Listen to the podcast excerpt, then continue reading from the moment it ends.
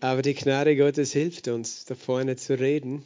Und sie hilft mir auch heute, das Wort Gottes noch weiterzugeben, zu lehren. Und äh, das ist auch unser Thema heute. Das Thema, äh, dieser ganze Hauptthema ist eben Gerechtigkeit, die Theologie der Gerechtigkeit, über die ich hier lehre in letzter Zeit. Und äh, heute eben reden wir auch davon, dass wir unter Gnade leben, unter Gnade sind. Halleluja. Vater im Himmel, wir danken dir für dein Wort. Lehre uns, bring unser Herz, unsere Gedanken zur Ruhe vor dir. Herr, dass wir hören, nicht nur Menschenstimme, deine Stimme, Herr. Dass wir nicht nur Worte hören, sondern dass wir sehen in unserem Herzen, was das bedeutet, dass du uns so sehr liebst, dass du uns erlöst hast, dass du uns befreit hast. Amen. Ja, wir haben letztes Mal, wenn ihr euch erinnert, darüber geredet, äh, dass wir in die Stellung, in die Position von Gerechten versetzt worden sind durch den Glauben an Jesus. Er hat uns errettet aus der Macht der Finsternis. Er hat uns versetzt in das Reich seiner Liebe. Er hat uns rausgeholt aus der Position eines Sünders und er betrachtet uns in der Position eines Gerechten. Und in diese Position sind wir durch Glauben und Gnade gekommen. Das ist nichts, was wir uns verdient haben. Und diese Position brauchen wir auch nicht durch eigene Leistung erhalten, sondern in dieser Position leben wir durch Glauben. Durch Glauben an was Jesus uns gegeben hat. Position eines Gerechten. Position eines Menschen, der vollkommen gerechtfertigt ist. Und Lass uns die Bibel aufschlagen im Römerbrief im sechsten Kapitel zu Beginn. Da gibt es einen Vers, der mir auch sehr kostbar geworden ist, kostbar ans Herz gewachsen ist. Römer 6 und Vers 14. Äh, und da steht, denn die Sünde wird nicht über euch herrschen, denn ihr seid nicht unter Gesetz, sondern unter Gnade. Amen. Sage mal, die Sünde wird nicht über mich herrschen. Ich bin nicht unter Gesetz, ich bin unter Gnade. Das ist eine radikale Aussage von Paulus, ein Glaubensbekenntnis. Die Sünde wird nicht über mich herrschen. Wenn er von Sünde redet, es gibt im Römerbrief, wird Sünde zweimal als ein Zeitwort benutzt. Das Sündigen, das, die Tat der Sünde. Aber in den anderen Fällen wird es als Hauptwort genutzt die Sünde als eine Macht, verstehst du? Als eine Macht, die uns beherrscht hat. Eine Macht, die uns beherrscht hat, so wie eben dieses Gift in unserem Körper, das Gift der Sünde. Eine Macht, unter der wir gefangen waren. Auch wenn wir nicht sündigen wollten, haben wir es immer wieder getan. Ähm, wir, wir, waren Gefangene der Sünde und deswegen waren wir auch Gefangene des Teufels und des Todes. Und auch wenn wir uns bemüht haben, gut zu leben, unsere guten Werke konnten uns nicht aus dieser Macht der Sünde befreien. Aber wir sind nicht mehr unter der Macht der Sünde gefangen. Was ist Sünde? Nochmal zur Erinnerung. Sünde im Griechischen, das Wort Hamartia, bedeutet das Ziel zu verfehlen.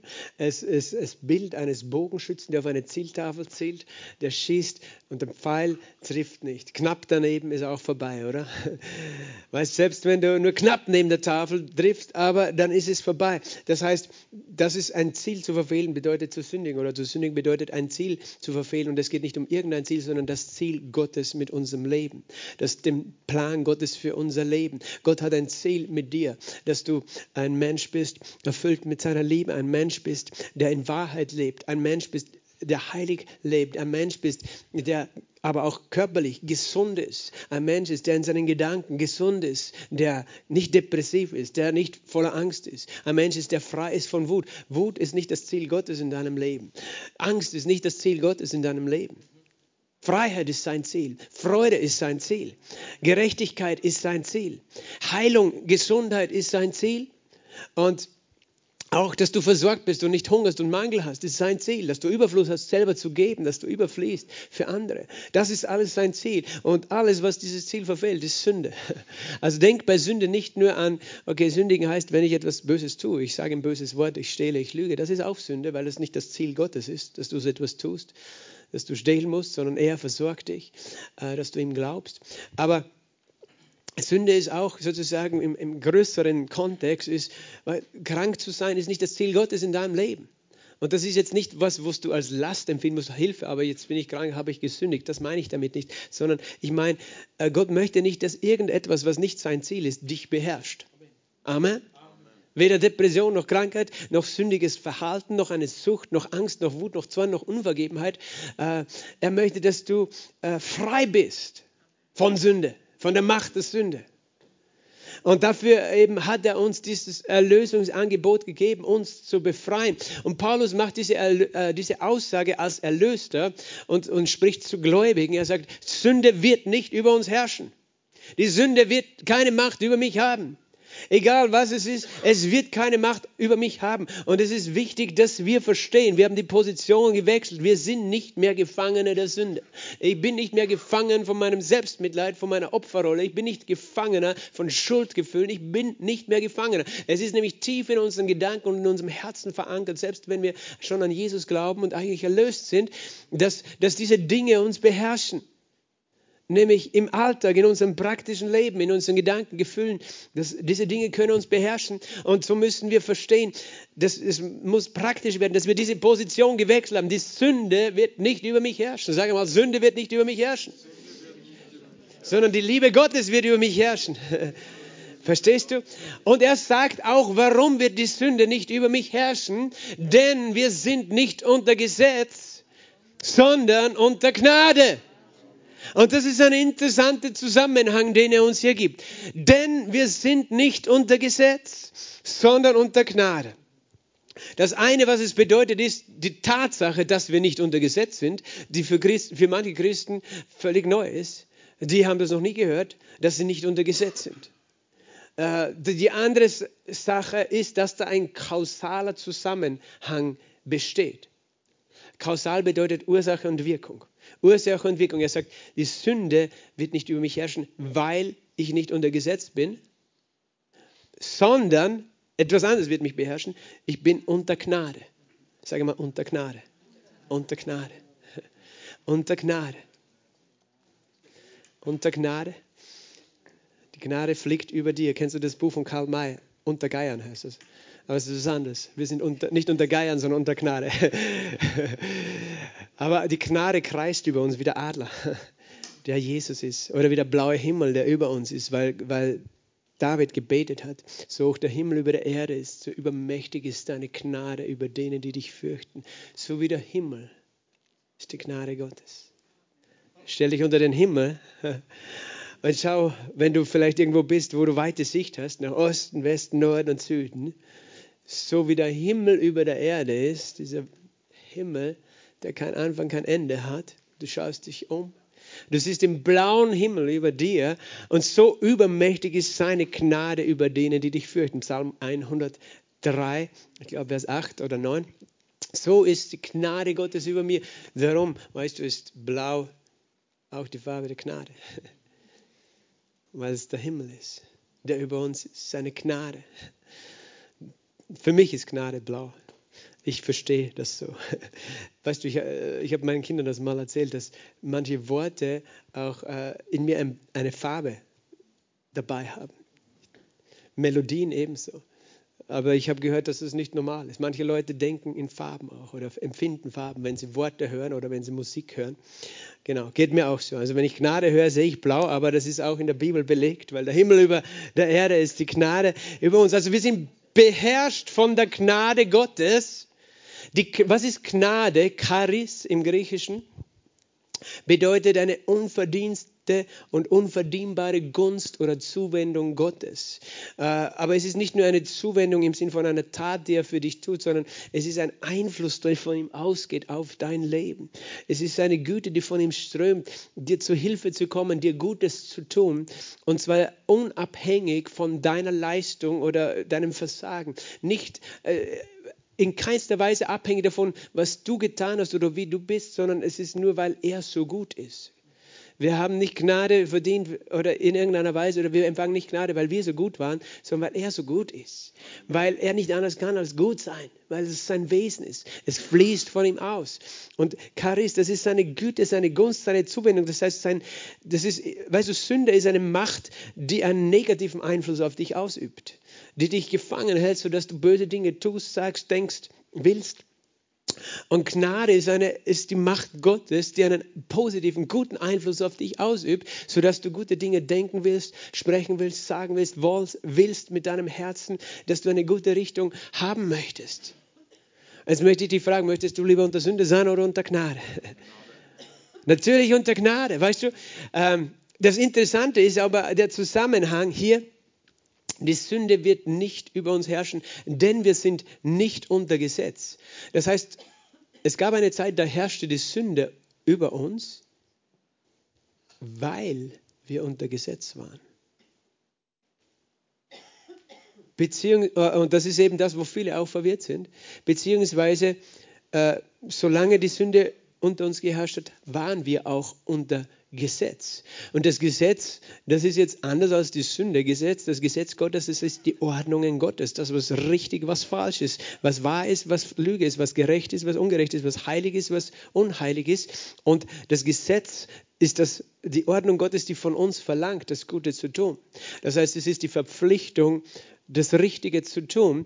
Und solange wir sozusagen unter der Macht der Sünde waren, standen wir gleichzeitig unter dem Zwang, unter der Verpflichtung, du musst das Richtige tun, damit du da rauskommst aus der Macht im Prinzip. Aber das ist ein Dilemma, weil du, du willst raus aus dieser Macht der Sünde, weil du weißt, es ist richtig und, und nur, nur so kommst du in die Freiheit und auch entkommst du dem Tod und dem ewigen Tod. Aber gleichzeitig äh, beherrscht dich eben diese Macht der Sünde, sodass du das nicht tun kannst, was das Gesetz sagt. Aber dann als Gläubiger bist du gewechselt und bist in einer anderen Position und bist unter dem Einfluss der Gnade, bist du beherrscht von der Gnade. Und wenn du diesen Vers nimmst, du kannst diesen Vers wirklich, du kannst ihn durchdenken für dich. Sünde wird nicht über mich herrschen, denn ich bin nicht unter Gesetz, sondern unter Gnade. Das bedeutet, dass wenn ich noch unter Gesetz lebe, und zwar als Gläubiger jetzt, wenn ich lebe, als ob ich gezwungen bin, das Richtige zu tun, wird die Sünde weiter über mich herrschen, obwohl ich schon errettet bin. Verstehst du? Und das ist, das ist, wo viele nicht verstehen. Weil sie denken, ich muss das Richtige tun, weil, ich bin, weil Gott ist ja heilig und aber solange du unter diesem Zwang des Ich muss, ich bin, es wird von mir gefordert, lebst, gibst du weiterhin, auch als Gläubiger, das Sünde Macht über dich zu herrschen. Weil dieses Gesetz etwas in dir provoziert, nämlich dein Fleisch. Wir haben ja schon davon geredet, dass das Gesetz unser Fleisch provoziert. Und je mehr ich denke, ich bin gezwungen, das und das zu tun, umso ohnmächtiger bin ich, äh, weißt du, um, umso mehr fängt man Fleisch an, das wir noch haben. Wir als, als, Kinder Gottes, solange wir noch nicht den neuen Leib haben, haben wir noch das Fleisch. In diesem Fleisch sind noch Begierden der Sünde. Nicht in meinem Geist, nicht in meinem Herzen, aber in meinem Fleisch. Und das Gesetz spricht zu dem äußeren Menschen und provoziert ihn sozusagen. Und die Sünde im Fleisch bekommt noch Macht, obwohl ich schon erlöst bin. Und, und, und, und ich und es, sie wird über mich herrschen, denn die Erlösung von der Sünde geschieht nicht durch das Gesetz, sondern durch die Gnade. Das heißt, das Maß, in dem Sünde mein Leben wirken, am Wirken ist, ist eine radikale Aussage. Überall, wo, wo du sozusagen noch nicht in dem Ziel Gottes lebst, ist das ein Symptom dafür, dass du noch nicht mit deinem Herzen dich ganz unter die Gnade gestellt hast. Und ich rede jetzt nicht davon, ob du errettet bist oder nicht, ob du schon neu geboren bist oder nicht. Wenn du ein Kind Gottes bist, du bist errettet, du glaubst an Jesus, dass er auferstanden ist, dann ist er dein Herr, dann bist du errettet. Aber in deinem Herzen, in deinen Gedanken herrscht noch immer vielleicht das Gesetz über dich, statt die Gnade Gottes. Und du denkst, ich muss aber jetzt ein guter Mensch sein, ich muss aber so sein. Und genau dieser Zwang bringt nicht das Gute hervor, sondern das Zerstörerische. Sünde wird nicht über mich herrschen, denn ich bin nicht unter Gesetz, sondern unter Gnade. Das heißt, weißt du, manche Leute, äh, eben, die denken, ja, ich muss, ich muss. Und genau das ist, was einen, zum Beispiel einen Süchtigen in Gefangenschaft hält. Wenn er versucht, weil er, weil er denkt, ich bin gezwungen, ich muss, muss da rauskommen, je mehr er sagt, ich muss, ich muss, ähm, desto schwieriger wird es, weil das auf einmal denkt er nur mehr an, weiß ich nicht, die Flasche Bier oder Alkohol oder nur mehr an diese Droge, weil ich muss doch frei werden, aber dann auf einmal denkt er nur mehr über das. Und genau sein Fleisch will das, das wird immer größer. Aber vielleicht ist es für dich jetzt keine Sucht, weißt du, unter der du leidest, aber äh, vielleicht hast du eine Kritiksucht, dass du andere Menschen immer kritisierst. Oder eben äh, eben du bist gefangen von Angst, aber eben ah, ich muss doch Angst überwinden, ich bin ein Kind Gottes ich darf mich doch nicht sorgen, weißt du. Wenn du dich unter dieses Gesetz stellst, dann wirst du scheitern. Dann wird die Sünde weiter über dich herrschen. Das heißt, wo müssen wir uns hin positionieren unter die Gnade Gottes? Was ist Gnade? Gott ist gut zu mir, unabhängig von meiner Leistung. Er wird mich segnen und lieben, nicht weil ich es verdient habe. Er lasst mich in den Himmel, nicht weil ich den Himmel verdient habe oder in mir selbst heilig genug wäre. Und weißt du, und genau das ist ja das, was unser Fleisch und der Stolz des Menschen, es wird immer Anstoß finden an dieser Botschaft der Gnade. Wir sagen, wenn du die Gnade predigst, dann gibst du den Menschen einen Freibrief zu sündigen. Weil dann sagst du den Menschen, siehst du, Gott vergibt dir sowieso, also kannst du hingehen und sündigen. Aber das stimmt nicht. Das ist nicht, wofür die Gnade gegeben ist. Die Gnade wird uns nicht gegeben, damit ich einen Freibrief habe zu sündigen. Aber manche Menschen denken das. Und deswegen stellen sie die Fragen. Hier Paulus in Vers 15 sagt er genau das. In Vers 15 Römer 6. Was nun sollen wir sündigen, weil wir nicht unter Gesetz sind, sondern unter Gnade? Das sei ferne. Auf keinen Fall. Warum so? Aber weißt du, jemand, der unreif ist, der versteht das immer so. Der Mensch, der nicht versteht in seinem Herzen, was die Gnade Gottes ist, wird immer sagen, nein, nein, du musst doch den Menschen, die sündigen, sagen, das ist verboten, das ist schlecht, du darfst das nicht tun, du musst aufhören und so weiter. Und glaubt, so helfe ich diesen Menschen, aber die Sünde wird weiter herrschen über diesen Menschen. Weil Gott gibt die Gnade nicht, damit ich dann hingehe und sage, siehst du, Gott hat mir alles vergeben, also ist mir egal, jetzt kann ich sündigen, so viel ich will. Ähm, das ist nicht die Kraft der Gnade. Die Kraft der Gnade ist was? Ein positiver Einfluss in deinem Leben. Wenn du dich unter diese Gnade positionierst, wenn du glaubst, dass diese Gnade real ist, wenn du glaubst, dass diese Gnade für dich da ist, wenn du es wirklich glaubst, dann wird die etwas tun mit deinem Herzen. Sie wird dein Herz verändern. Sie wird dein Herz mit Liebe erfüllen und sie wird einen Einfluss in dein Herz bringen. Gnade ist nicht ein Freibrief zum Sündigen, sondern Gnade ist die einzige Medizin gegen Sünde. Es ist die einzige Medizin, die jemand nehmen kann, um nicht mehr gefangen zu sein von der Sünde. Das steht hier explizit. Denn wir sind unter Gnade, darum herrscht die Sünde nicht mich, über mich. Und das ist etwas, wo ich mich hin, drunter positionieren muss. Gott, ich glaube, dass du für mich bist. Ich, und, das, und zwar genau dann, wenn du Fehler gemacht hast. Genau dann, wenn du dich noch schuldig fühlst. Genau dann, wenn du siehst, ich, ich, weißt du, egal, ob ich, weil manche Leute sind krank und denken, was habe ich falsch gemacht? Manche sind arm und denken, was mache ich falsch, dass ich noch arm bin? Dann stellen sie sich unter das Gesetz. Sie sagen es mit ihren Worten, was mache ich falsch? Weil sie denken, es hängt von dem ab, was ich mache. Ich sage, nein, ich glaube, es hängt nicht davon ab, was ich mache, sondern was er gemacht hat am Kreuz. Kreuz vor 2000 Jahren. Er hat ein Werk vollbracht. Welches Werk? Alle meine Sünden ans Kreuz zu tragen, alle meine Schuld ans Kreuz zu tragen. Ich glaube an diese Gnade und äh, die, äh, ich glaube, dass Gott gut zu mir ist, weil Jesus alle Schuld bezahlt hat, alle Krankheit getragen hat. Ich glaube, dass ich das erleben darf und kann wegen dem, was er getan hat. Ich positioniere mich unter seine Güte. Ich erwarte, seine Hilfe zu empfangen, weil er gut ist. Genau dann, wenn ich noch irgendwo süchtig bin, wenn ich noch irgendwo unvergeben bin, wenn ich noch irgendwo äh, gefangen bin, wenn ich noch irgendwo eben sei es körperlich, seelisch, ein Problem habt, sage ich, danke Herr für deine Gnade. Das ist, warum wir Danke sagen, weil Danke ist ein Ausdruck dafür, dass du etwas geschenkt bekommen hast. Danke ist eine Glaubensaussage, die sagt, ich glaube an die Gnade. Darum ist es ja auch im, Lateinischen oder im Italienischen zum Beispiel Grazie. Kommt von demselben Wort wie Grazie, die Gnade. Grazia, glaube ich, die Gnade.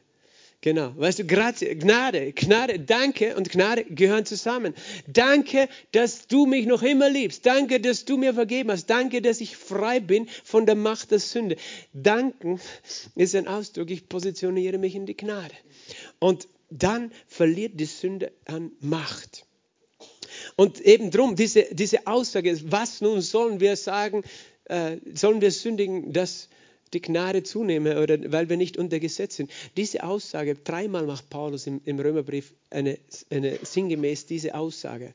Wenn er, er redet, wie groß die Gnade Gottes ist, egal wie viel du gesündigt hast, Gott vergibt er liebt dich, er ist für dich. Weil er hört sozusagen seine Zuhörer, er hört, wie sie dann im Kopf denken, ja, ist es dann egal, ob ich sündige. Und er sagt jedes Mal, das sei ferne.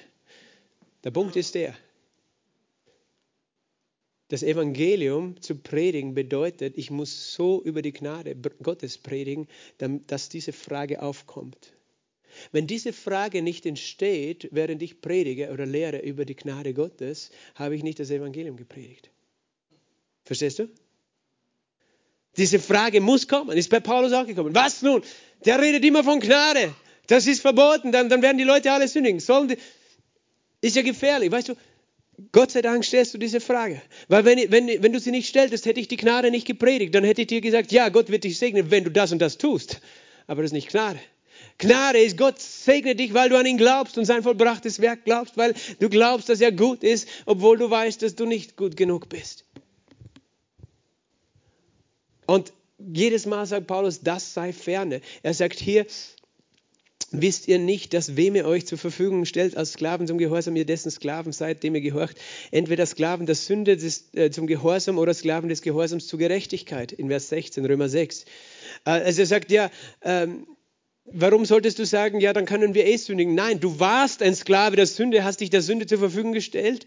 Aber er sagt dann in Vers 17, Gott sei Dank, dass ihr Sklaven der Sünde wart. Sage mal, ich war ein Sklave der Sünde.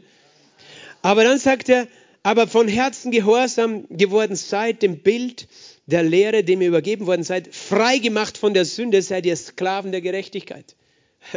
Er sagt, du bist nicht mehr ein Sklave der Sünde, sondern du warst ein Sklave der Sünde. Und so musst du anfangen, dich zu sehen. Ich bin nicht gefangen von der Sünde, sondern du bist ein Sklave der Gerechtigkeit. Und das ist jetzt nicht negativ zu verstehen, sondern im positiven Ausdruck. Ich bin beherrscht von Gnade und Gerechtigkeit. Das heißt, die haben einen Einfluss auf mein Leben und deshalb werde ich auch nicht sündigen, weil ich unter Gnade bin. Weil da ist in meinem Herzen gar nicht mehr der Wunsch, weil da ein Einfluss in mein Herz kommt von der Gerechtigkeit und der Gnade Gottes der mir ein Verlangen gibt, heilig zu leben für ihn, liebevoll zu leben.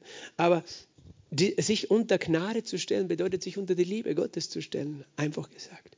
Gott, du liebst mich. Du, du denkst einfach ständig darüber nach, wie sehr er dich liebt, wie gut er für dich ist. Das bedeutet es praktisch. Ich stelle mich unter seine Gnade und Gerechtigkeit. Ich stelle mir das vor, er ist immer für mich, auch wenn ich gerade einen Fehler gemacht habe. Er ist für mich, er liebt mich, er lächelt mich an. Ich muss mir das vorstellen, verstehst du? Das ist sein Einfluss in mein Leben. Und wenn ich sehen kann, dass er mich anlächelt, weißt du, er lächelt nicht, dass ich etwas falsch gemacht habe, aber er lächelt noch immer. Und, und dann sehe ich seine Güte und die hilft mir da weiterzugehen, weil seine Gnade ist die Kraft, um Sünde zu überwinden. Und nicht das Gesetz. Das Gesetz gibt dir keine Kraft, Sünde zu überwinden. Das Gesetz sagt dir nur, was richtig und falsch ist, aber sagt, es lässt dich damit alleine. Das Gesetz ist gerecht, heilig und gut, aber du bist nicht mehr unter Gesetz.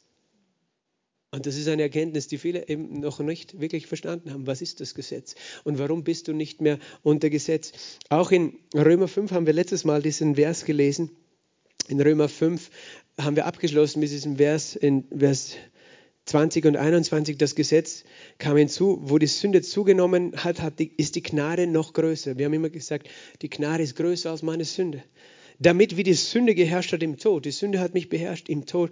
So herrscht die, Gerecht, äh, die Gnade durch Gerechtigkeit zu ewigem Leben durch Jesus Christus. Er sagt eben, die Gnade ist über dir und die Gnade ist größer als deine Fehler. Gott vergibt dir auch, wenn du hunderttausend Fehler gemacht hast, hunderttausend Mal Fehler gemacht hast. Und dann sagt er in Römer 6, Vers 1, was sollen wir nun sagen? Sollten wir in der Sünde verharren, dass die Gnade zunehme? Er stellt dieselbe Frage. Und jetzt kommt die Antwort, die er hier gibt. Also er stellt, man nennt das eine rhetorische Frage, eine Frage, wo der, der spricht, äh, sozusagen die Frage, die das Publikum hat, vorwegnimmt. Ich höre jetzt deine Frage, sagt Paulus. Ich weiß schon, welche Frage du stellst. Sollen wir jetzt sündigen? Weil die Gnade ist ja sowieso viel größer als die Sünde. Also können wir sündigen, dann kommt noch mehr Gnade. Aber das sei ferne, sagt Paulus. Sage mal, das sei ferne.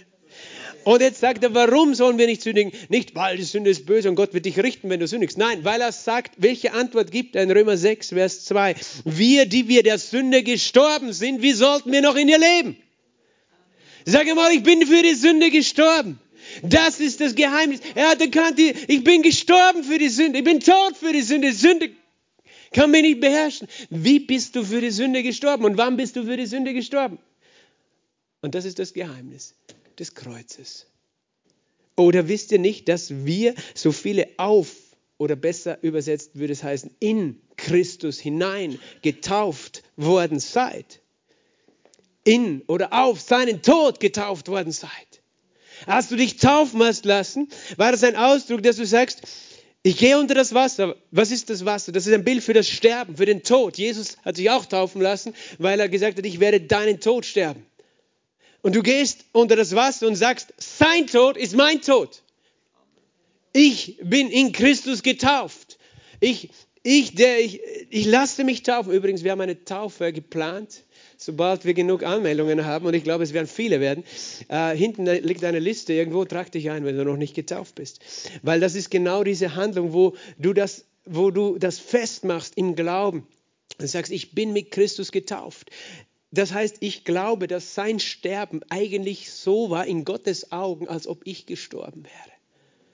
Und es ist geistlich gesehen tatsächlich so, weil Jesus ist ja nicht für seine Sünde gestorben, sondern für meine.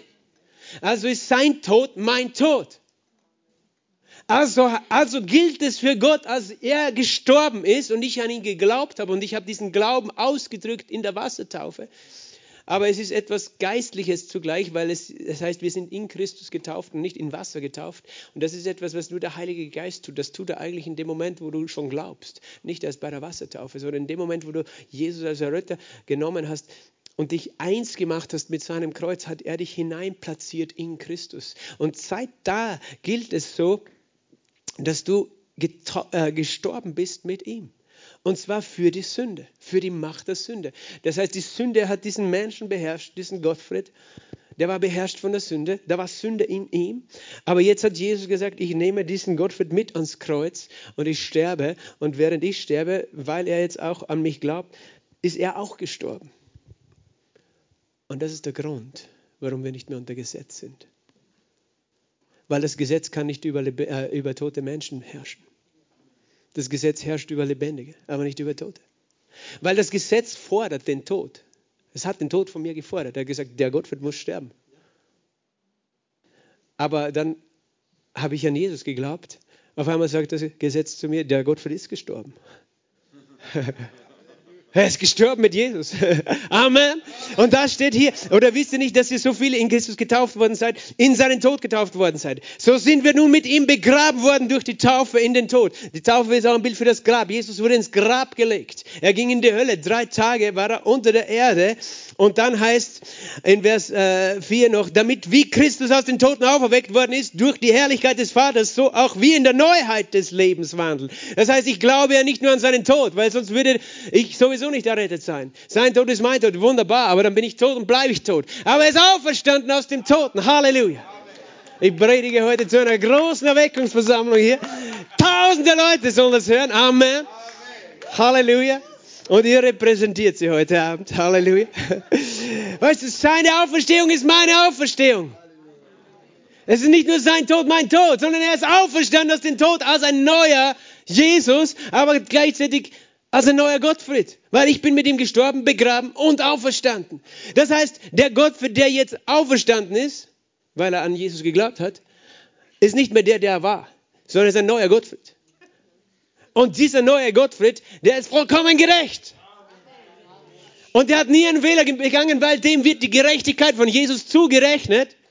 Und dieser neue Petrus, und dieser neue Gudrun, und dieser neue Michael, Amen, ihm wird die Gerechtigkeit zugerechnet, als ob, weißt du, du bist auferstanden, verbunden mit Jesus. Und der Vater schaut dich an und sieht 100% Gerechtigkeit, weil Jesus deine Gerechtigkeit ist. Und er sagt, über diesen Menschen hat das Gesetz nichts zu sagen, weil der Alte ist gestorben und jetzt lebt da ein Neuer, der ist rausgeschlupft aus der Macht des Gesetzes und der lebt jetzt nur mehr unter dem Einfluss der Gnade.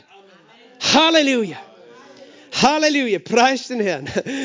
Denn wir, die wir verwachsen sind, hier heißt es in Vers 5, Wir werden auch eben vorhin in Vers 4 in der Neuheit des Lebens wandeln. In Vers 5, wir sind verwachsen mit der Gleichheit seines Todes. Siehst du, durch deinen Glauben an Jesus ist es wie wenn du zusammengewachsen bist in seinem Tod. Als er ans Kreuz genagelt wurde, wurdest du mit ihm ans Kreuz genagelt. Dein sündiger Mensch. Du bist verwachsen, zusammengewachsen, aber nicht nur in seinem Tod. Äh, so werden wir es auch mit äh, der seiner Auferstehung sein da wir dies erkennen, dass unser alter Mensch mitgekreuzigt worden ist, damit der Leib der Sünde abgetan ist. Der alte Mensch ist mitgekreuzigt, der wurde hingerichtet, der wurde begraben. Ist gut, darum ist die Taufe gut, weißt du, einen Toten begrabt man, sonst fängt er an zu stinken. Amen. Darum ist gut, wenn du, wenn du neu geboren bist und du siehst, da liegt noch ein alter Mensch rum, lass dich taufen im Wasser, begrab ihn. Amen. Das, das hat eine Kraft, bewusst etwas hinter sich zu lassen in der Wassertaufe. Auch wenn man schon errettet ist, weißt du. Aber es ist so, wie wenn du, du riechst noch immer das alte Leben noch. Es stinkt noch. Du willst dem entfliehen, dann begrab den alten Menschen in der Wassertaufe. Wer das noch nicht hat, lass dich taufen. Amen. Denn wir sind verwachsen. Wir, Vers 6, da wir dies erkennen, dass unser alter Mensch mitgekreuzigt ist, der Leib der Sünde ist abgetan, wir dienen nicht mehr der Sünde. Und Vers 7, denn wer gestorben ist, ist freigesprochen von der Sünde. Siehst du? Das Gesetz hat dich jetzt freigesprochen. Ja, der ist schon gestorben. Einmal, weißt du, das Gesetz kann nicht noch einmal deinen Tod fordern. Er sagt nur, der Lohn der Sünde ist der Tod. Er sagt nicht, wer, wer zehnmal sündigt, muss zehnmal sterben. Nein. Er sagt, wer hundertmal sündigt, einmal musst du sterben, danach das Gericht. Weißt du, und einmal bist du gestorben mit Christus. Du musst jetzt nicht weiter, weitere Tode sterben. Wenn das so wäre, dann müsste jedes Mal Jesus nochmal kommen und für dich sterben, nochmal sterben, wenn du sündigst. Das tut er natürlich nicht. Aber es ist auch nicht der Fall dass, dass, dass du sozusagen, sondern du bist freigesprochen. Das Gesetz sagt, dieser Mensch, der ist schon hingerichtet, über den habe ich nichts mehr zu sagen, der geht mich nichts mehr an. Und das ist diese Kraft des, dieses, äh, dieser Erlösung. Aber das, der Punkt ist der, äh, in Vers äh, lesen wir noch fertig diesen Absatz. Wenn wir aber mit Christus gestorben sind, sage mal, ich bin mit Christus gestorben, so glauben wir, dass wir auch mit ihm leben werden. Ich lebe mit Christus. Da, dass Christus aus, äh, da wir wissen, Vers 9, dass Christus aus den Toten auferweckt nicht mehr stirbt. Der Tod herrscht nicht mehr über ihn. Jesus kann auch nicht mehr sterben. Der Tod herrscht nicht mehr über ihn. Aber ich sage dir ein Geheimnis. Der Tod herrscht auch nicht mehr über dich. Du kannst nicht mehr sterben. Pastor, das ist eine Irrlehre. Bist du sicher? Haben wir nicht alle Johannes 3,16 gelernt? Jeder, der an Jesus glaubt, geht nicht verloren, sondern hat ewiges Leben. Wie lange ist ewig? Ewig ist ewig. Wird nicht mehr sterben. Das hat Jesus gesagt, Johannes 5,24. Wahrlich, wahrlich, wer an mich glaubt, kommt nicht ins Gericht, denn er ist aus dem Tod ins Leben hinübergegangen. Amen. Er lebt ewig. Wir haben ewiges Leben. Sag einmal, ich habe ewiges Leben. Und dann sagt er, was er gestorben ist, er ein für alle Mal für die Sünde gestorben. Was er lebt, ist, er lebt er für Gott, so auch ihr. Sag einmal, so auch ich. Haltet euch für die Sünde für Tod, Gott aber für Leben in Christus, Jesus. Siehst du, und das ist genau die Aufgabe des Glaubens. Halte dich für die Sünde für Tod aber halte dich für Gott als für lebend. Ich halte, sich dafür halten, das heißt, ich überzeuge mein Herz, ich glaube, dass ich schon tot bin für die Sünde. Weißt du, wenn da ein Toter auf, dem, auf der Erde liegt, wenn die Sünde kommt, sagt, hey du, fang an zu sündigen, weißt du, der Tote wird nicht reagieren. Der Tote ist tot. Die Sünde kann sagen, hey, ich will, dass du jetzt was Böses tust. Aber der Tote liegt schon am Boden, der kann nichts tun. Die Sünde kann nicht einen Toten beherrschen. Aber es ist wichtig, das ist etwas, das du im Glauben ergreifen musst. Ich halte mich für tot. Nein, wenn die Sünde mich versuchen will, ich bin schon tot für die Sünde. Die kann, die kann nichts. Ich bin tot für die Sünde. Aber haltet euch für Leben für Gott. Ich lebe für Gott. Ich lebe unter seinem Einfluss. Ich lebe nicht unter einem Zwang und einem Gesetz, sondern ich lebe unter seiner Liebe. Aber ich bin tot für die Sünde. Ich reagiere nicht, wenn die Sünde an mir anklopft. Amen. Amen. Halleluja. Ich, äh, ich bin so wie Jesus ein für alle Mal für die Sünde gestorben. Sage mal, ein für alle Mal. Siehst du, ein für alle Mal bist du für die Sünde gestorben, für all ihre Macht. Und deswegen bist du nicht mehr unter Gesetz, sondern unter Gnade. Und ich, ich zeige zum Abschluss noch ein paar Verse, weil manche Menschen das nicht glauben können oder sehen können, dass wir nicht mehr unter Gesetz sind. Äh, der eine stellt gleich im nächsten Kapitel, Kapitel 7, Vers 5 äh, und 6. Denn als wir im Fleisch waren, wirkten die Leidenschaften der Sünden, die durch das Gesetz erregt wurden. Interessant. Die Leidenschaften der Sünden werden was? Durch was erregt? Durch das Gesetz. Darum habe ich gesagt, das Gesetz ist nicht das Heilmittel von der Sünde, weil das, Heil, äh, das Gesetz erregt die Leidenschaften der, der, Sünde in unseren Begierden. Nicht, weil das Gesetz schlecht ist, sondern weil unsere Begierden da sind in dem Fleisch. Aber eben, das Gesetz heilt mich nicht davon. Äh, als wir im Fleisch waren, als wir noch nicht erlöst waren, wirkten die Leidenschaften der Sünden, die durch das Gesetz erregt wurden, in unseren Gliedern, um dem Tod Frucht zu bringen. Die Frucht, die wir hatten, war immer Tod und Zerstörung. Jetzt aber, Vers 6, sage mal, jetzt aber, sind wir von dem Gesetz losgemacht. Ich bin losgemacht von dem Gesetz. Das ist eine radikale Aussage. Ich bin losgemacht von dem Gesetz, da wir für das gestorben sind, worin wir festgehalten wurden, sodass wir in dem Neuen des Geistes dienen und nicht in dem Alten des Buchstaben. Warum bin ich losgemacht von dem Gesetz? Weil ich gestorben bin für das Gesetz. Verstehst du? Weil ich am Kreuz mit Christus für das Gesetz gestorben bin. Und er, er meint buchstäblich von dem Gesetz. Ich bin losgemacht von dem Gesetz. Das, das, Gesetz hat mich angekehrt, hat mir eine, eine Schuld von mir gefordert. Du bist schuldig, du hast mir noch zu bezahlen. Mit was bezahlst du dem Gesetz? Die Schuld mit dem Tod. Das ist die einzige Schuld, die er fordert. Der Lohn der Sünde ist der Tod. Aber Jesus hat diese Schuld bezahlt für mich mit seinem Tod. Aber jetzt bin ich losgemacht von dem Gesetz. Und manche können das nicht fassen. Pastor, das kannst du nicht predigen. Wenn du sagst, wir sind losgemacht von dem Gesetz, die Leute gehen hin und, und machen irgendwas. Nein, ich rede zu Menschen, die von neuem geboren sind. Das Gesetz ist nicht für äh, Gerechte, sondern für die Gottlosen, für die Sünder, aber nicht mehr für die Gerechten. Die Gerechten sind losgemacht von dem Gesetz. Und jetzt kannst du sagen, äh, wieder kommt diese Frage, Vers 7. Was sollen wir uns sagen? Ist das Gesetz Sünde? Nein, das Gesetz ist nicht Sünde. Das Gesetz ist gut und heilig, weil Gott hat es gegeben. Aber das Gesetz provoziert in mir die Sünde. Und nicht das Gesetz ist das Böse, aber, aber in meinem Fleisch ist was Böses, darum kann das Gesetz mir nicht helfen. Und er sagt, ist das Gesetz Sünde? Das, welches Gesetz? Das, von dem ich losgemacht bin. Und da kommen dann Leute, weißt du, und die fangen an zu diskutieren und sagen, weißt du, Paulus meint hier nicht äh, das, das moralische Gesetz der zehn Gebote. Er meint das Gesetz der Juden. Weißt du, die Juden hatten 613 Gebote und welche Speisen sie essen dürfen, was unrein und rein ist. Von diesen Gesetzen sind wir losgemacht. Aber die zehn Gebote, mein Lieber, mit, unter denen werden wir beherrscht. Aha, was steht hier als nächstes? Welches Gesetz, welches Gesetz meint Paulus hier? Von welchem Gesetz redet ihr hier? Er sagt explizit, die Sünde, Vers 7, hätte ich nicht erkannt als nur durch Gesetz, denn auch von der Begierde hätte ich nicht gewusst, wenn nicht das Gesetz gesagt hätte, du sollst nicht begehren. Kennst du diesen Satz, du sollst nicht begehren? Wo steht der? In zehn Geboten, im zehnten Gebot.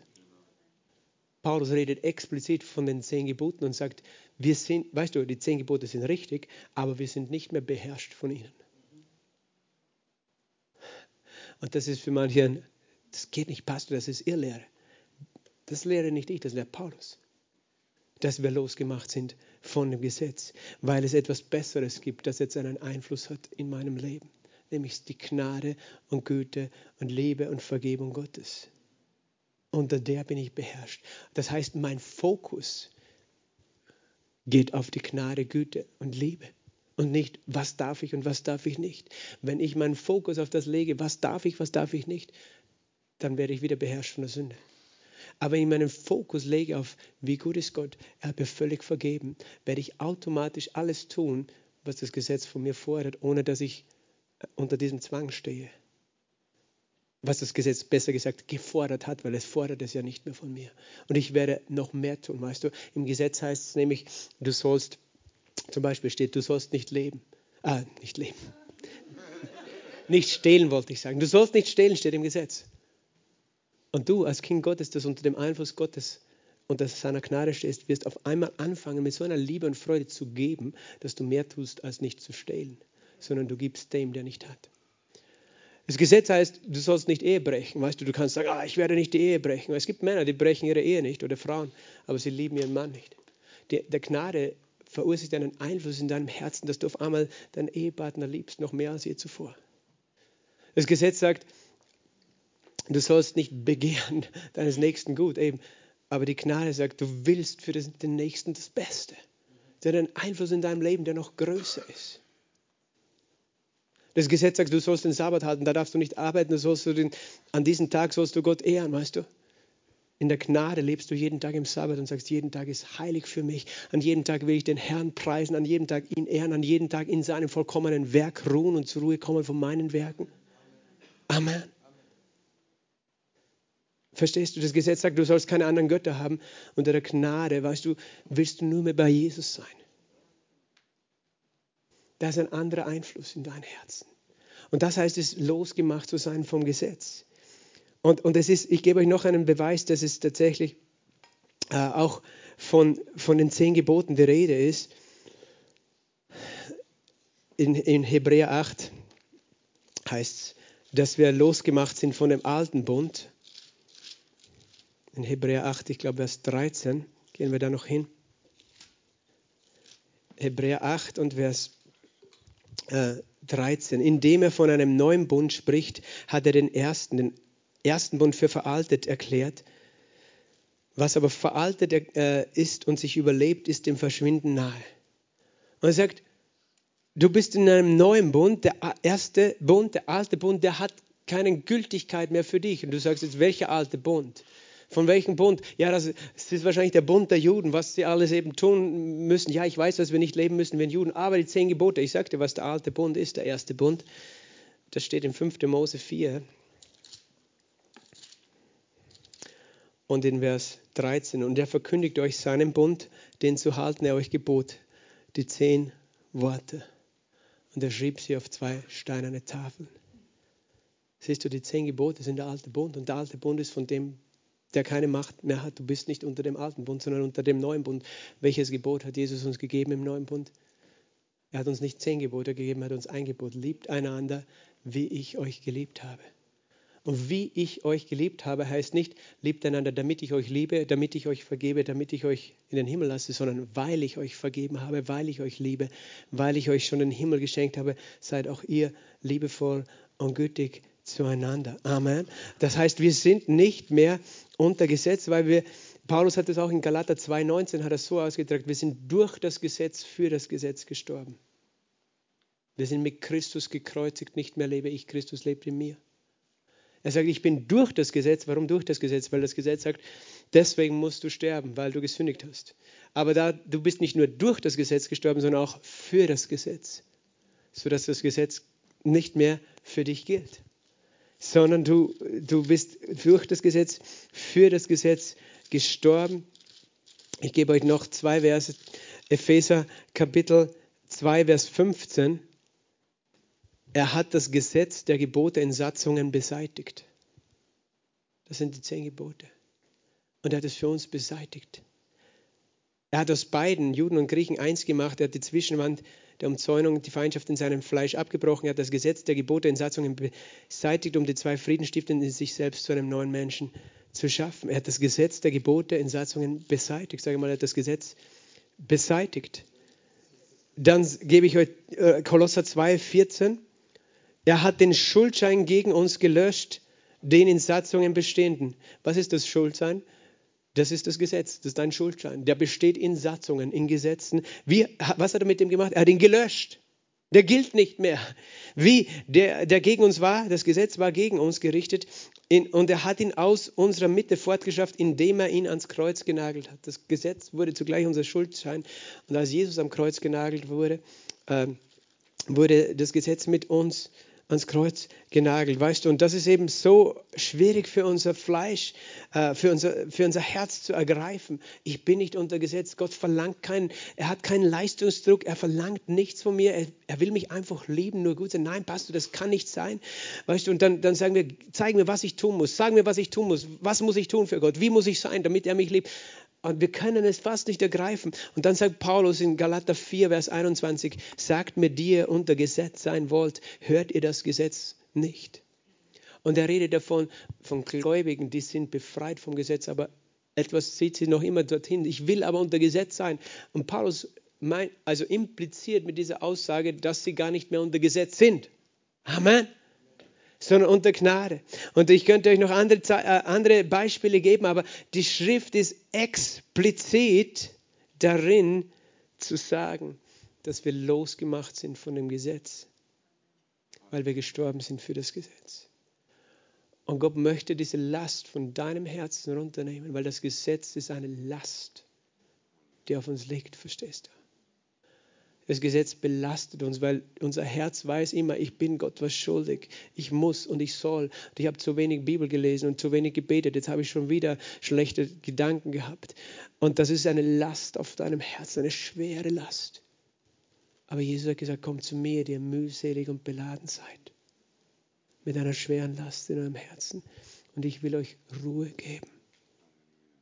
Nehmt auf euch mein Joch und lernt von mir er ist gekommen, er ist nicht gekommen, um uns neu unter das Gesetz zu stellen, sondern er ist gekommen, um uns Ruhe zu geben, weil er gewusst hat, dieser Mensch, der unter Gesetz lebt, der wird nie Ruhe haben für seine Seele, weil, weil sein Fleisch und sein, sein innerer Mensch immer im Streit liegen und er wird immer unter dieser Last leben und er wird zugrunde gehen unter dieser Last.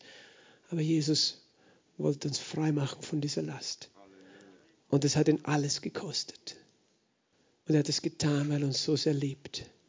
Er ist mit mir gestorben damals.